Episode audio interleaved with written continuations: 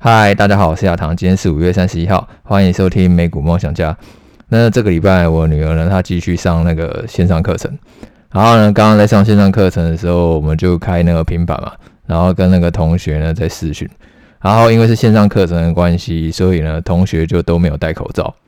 然后我就好奇的问我女儿说：“哎，那这个同学是谁？那这个同学是谁？”然后她不认得嘞，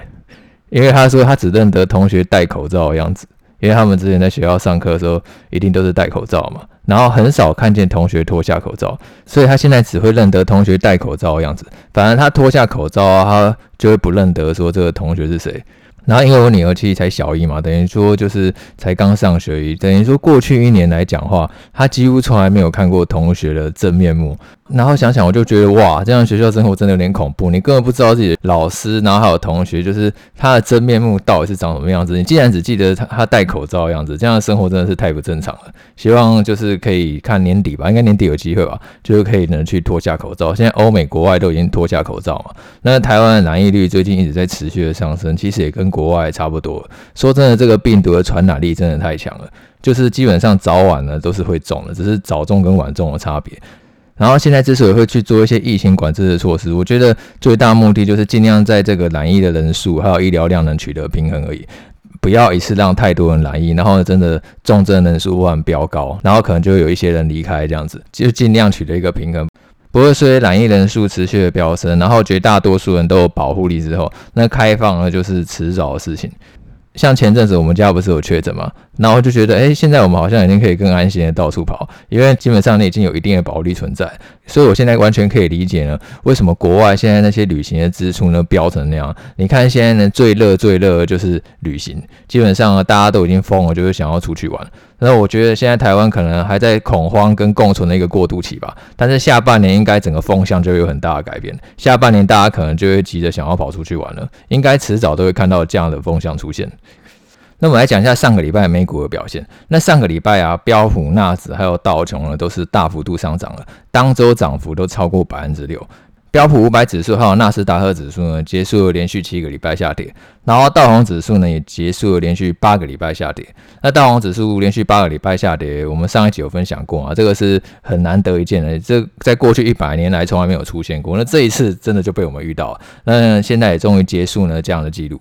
那接下来市场上还可以关注什么事呢？有很多人他可能会担心说，联准会呢就即将在六月一号呢正式启动缩表，也就是明天嘛。今天是五月三十一号。那缩表就是说，联准会呢他会开始去减少它的资产负债表。那一开始的规模是四百五十亿美元，然后呢九月呢会提升到九百五十亿美元。那这个一定就会对于市场的资金动能造成影响嘛？因为像二零一八年联准会缩表期间呢，其实标普五百指数也是大幅度下跌的，但是。如果你去看一下今年美股的表现的话，它等于说今年已经先反映了，它今年标普它还有道琼已经下跌了超过两成，然后纳斯达克指数呢更是下跌超过三成。所以说，虽然说六月一号联准会它就要正式启动缩表，但是我觉得这些利空消息都是已知的，所以呢反而不用太担心。因为市场呢，对于已知的利空或者说是已知的利多，基本上就已经反映了。那基本上这个消息就没有任何的价值。反而我们更该关注的是说，有没有什么我还不知道利多，或者说我们还不知道利空，然后呢，现在还没有反映在市场上，这样的消息才是有意义的。那我觉得上个礼拜呢，有一个比较值得关注的消息，就是说上海政府啊，在礼拜天的时候宣布说，六月一号的时候呢，它会全面取消企业复工复产复市的不合理的限制。那其实从四月以来啊，市场它也一直在担忧一件事情，就是说，因为中国它这种无脑式的封城啊，然后让这个供应链压力呢大幅度的增加，然后呢物流出货呢很不顺畅，所以呢变成说那个零组件缺货的情况呢更加严重，然后呢通膨压力就会更加的提高，而且封城呢对于他们本身的内需经济呢有一个很大程度的影响，因为民众都不能出门嘛，那全世界只有中国在搞这种无脑式封城的玩法。大家都在共存拼经济，然后最后他还在封城搞烂经济，这样也只有中国政府才会做出这种匪夷所思，然后不近人情的政策。但是呢，好消息说，上海政府他终于宣布说，六月一号呢会全面取消这种停工啊、停产的一个限制。那我觉得这个对供应链压力的缓解呢，其实帮助还蛮大的。那通膨下降的幅度呢，也许呢就会比预期还要更快。上个礼拜啊，美国公布呢这个四月核心个人消费指数指数呢年增是百分之四点九，那已经创了今年以来最低。那核心个人消费支出指数啊，是联准会呢它最在意的一个衡量通膨的指标。那如果说未来中国也放松这个疫情管制措施的话，那我觉得这个通膨下降幅度呢，也许是会比想象中更快的。那通膨下降的幅度啊，如果比想象中快，联准会它货币紧缩压力自然就没有那么强。那这样的话，如果说升息预期可以略微降低的话，那就是我们前几集 podcast 一直跟你讲的点嘛。如果说可以看见联准会货币政策态度开始出现转向的话，那对于呢股市整个资金动能就有一个很大的帮助。然后在前几天呢、我有在粉砖分享一个图表啊，这个图表就是说内部人他买进跟卖出股票的比例。那如果说你有去看这个内部人图表的话，你可以发现说最近呢、因为股市持续下跌的关系，企业内部人他买进股票呢是已经高于卖出股票的比例了，然后已经创了疫情以来的新高。那这个比例的水准呢，大概就是接近到二零一八年联准会缩表的水准。那如果说你去回测过去这个数据的话，这个企业内部人他一直在持续买进股票的时候啊，几乎都代表说股市的低点已经没有太远了，因为企业内部人其实他是最知道呢。公司未来获利走向一个人嘛，他如果说对于公司未来获利发展还是很有信心的话，他才会进场抄底买股票。然后他可能觉得呢，现在这个股价已经有点委屈了，他才愿意进场买股票。他觉得未来股价会上涨，所以他才会进场买股票。所以说这个指标，我觉得呢，以过去经验来看的话，都是一个相对一个蛮灵敏的指标。那如果说未来通膨压力可以下降，然后连准会货币紧缩的压力可以减少，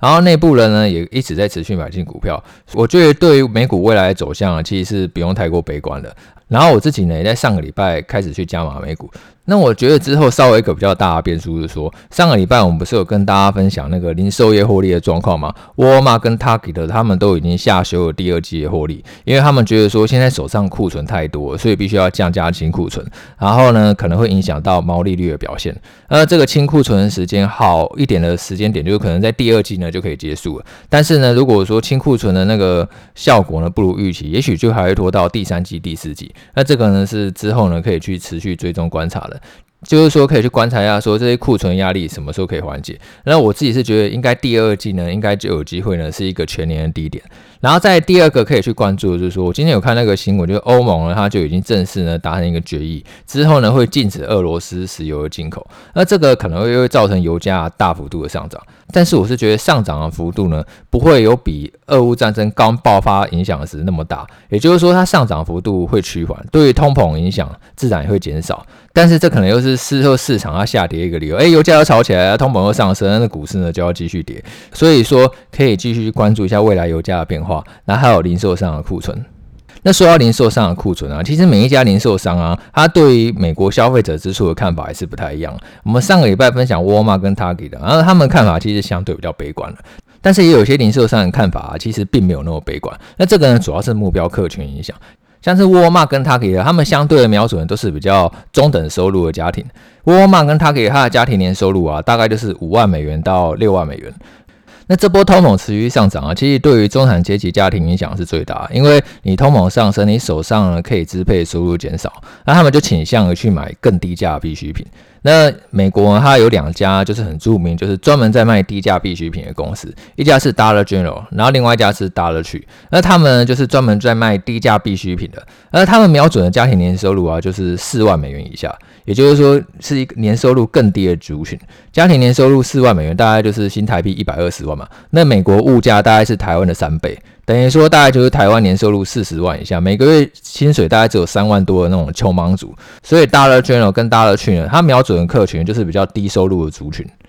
那因为通膨持续高升嘛，其实买低价必需品的消费者就越来越多，所以上个礼拜啊，Dollar General 跟大家去反而都上修了猜测，然后分别大涨了百分之十四，还有百分之二十一。Dollar General 它原本预计说今年的同店销售啊是成长百分之二点五，那现在已经上修为成长百分之三，然后到百分之三点五。然后大家去他也原本预计说营收呢大概是两百七十二亿美元到两百七十八亿美元，那现在呢也上修到两百八十亿美元，等于说对于未来营收成长都是相对乐观的。那这个跟沃尔玛还有 Target 他们的看法其实就有很大的差别。人家在降价清库存，但是呢，大家居然跟大家去觉得就是说，他们的需求其实是比以往更加的强劲。那其实根据过去经验啊，这种卖低价必需品的公司啊，在过去来讲的话，在经济衰退时期，他们营收成长也都是相对稳健的。那我之前专栏有介绍过 Dollar General 这家公司，它的营收啊已经连续成长三十一年了。那不管景气好坏，它的业绩就是一直在成长。就算是过去最严重的经济衰退、金融海啸期间呢，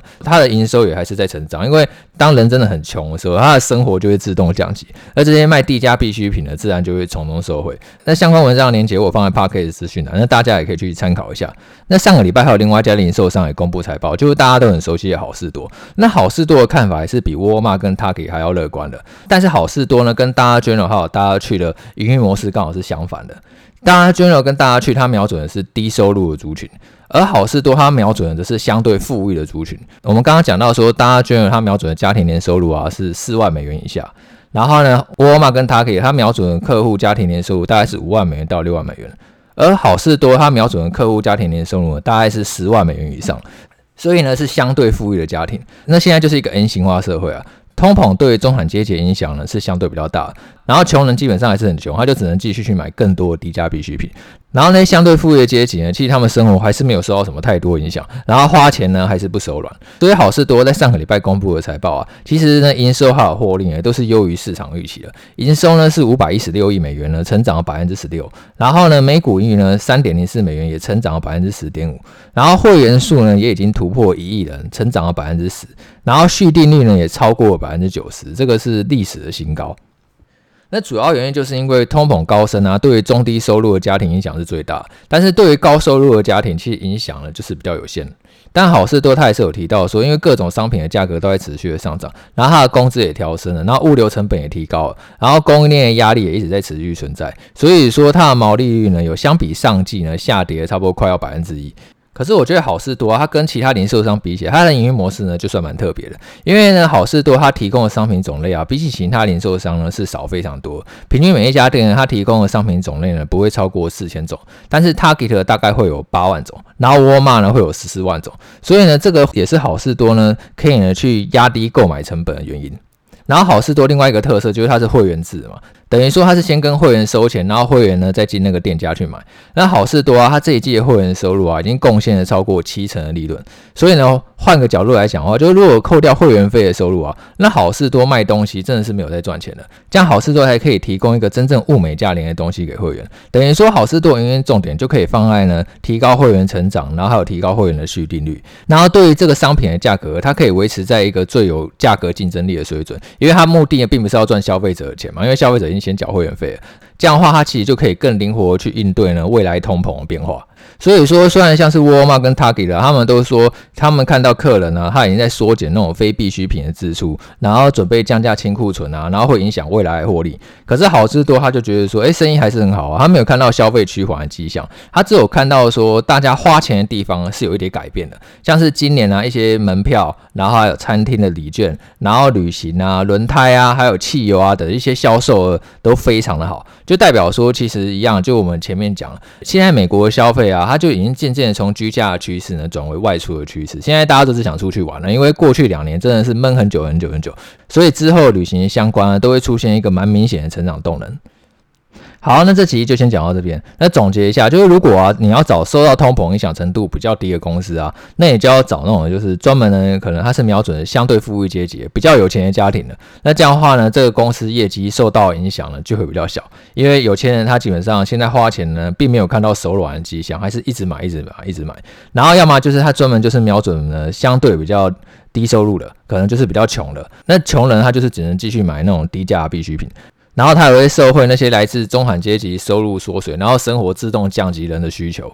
不然就是，其实我们前面几集 podcast 也有提到说，未来几季呢，可能订单能见度还是很好，像是高效能运算啊、车用啊、资料中心相关的族群，我都觉得下半年的营运动能都还是蛮强劲的。那 podcast 的前半段也有先跟大家分享大盘趋势嘛，我自己是觉得在第二季落底的机会呢，还是相对比较高的。但是未来比较关注的风险，的确呢，就是说，哎，这个油价它会不会又出现一个出乎意料的涨势，那或许又是美股它又转为下跌一个理由。好，那今天这样了，拜拜。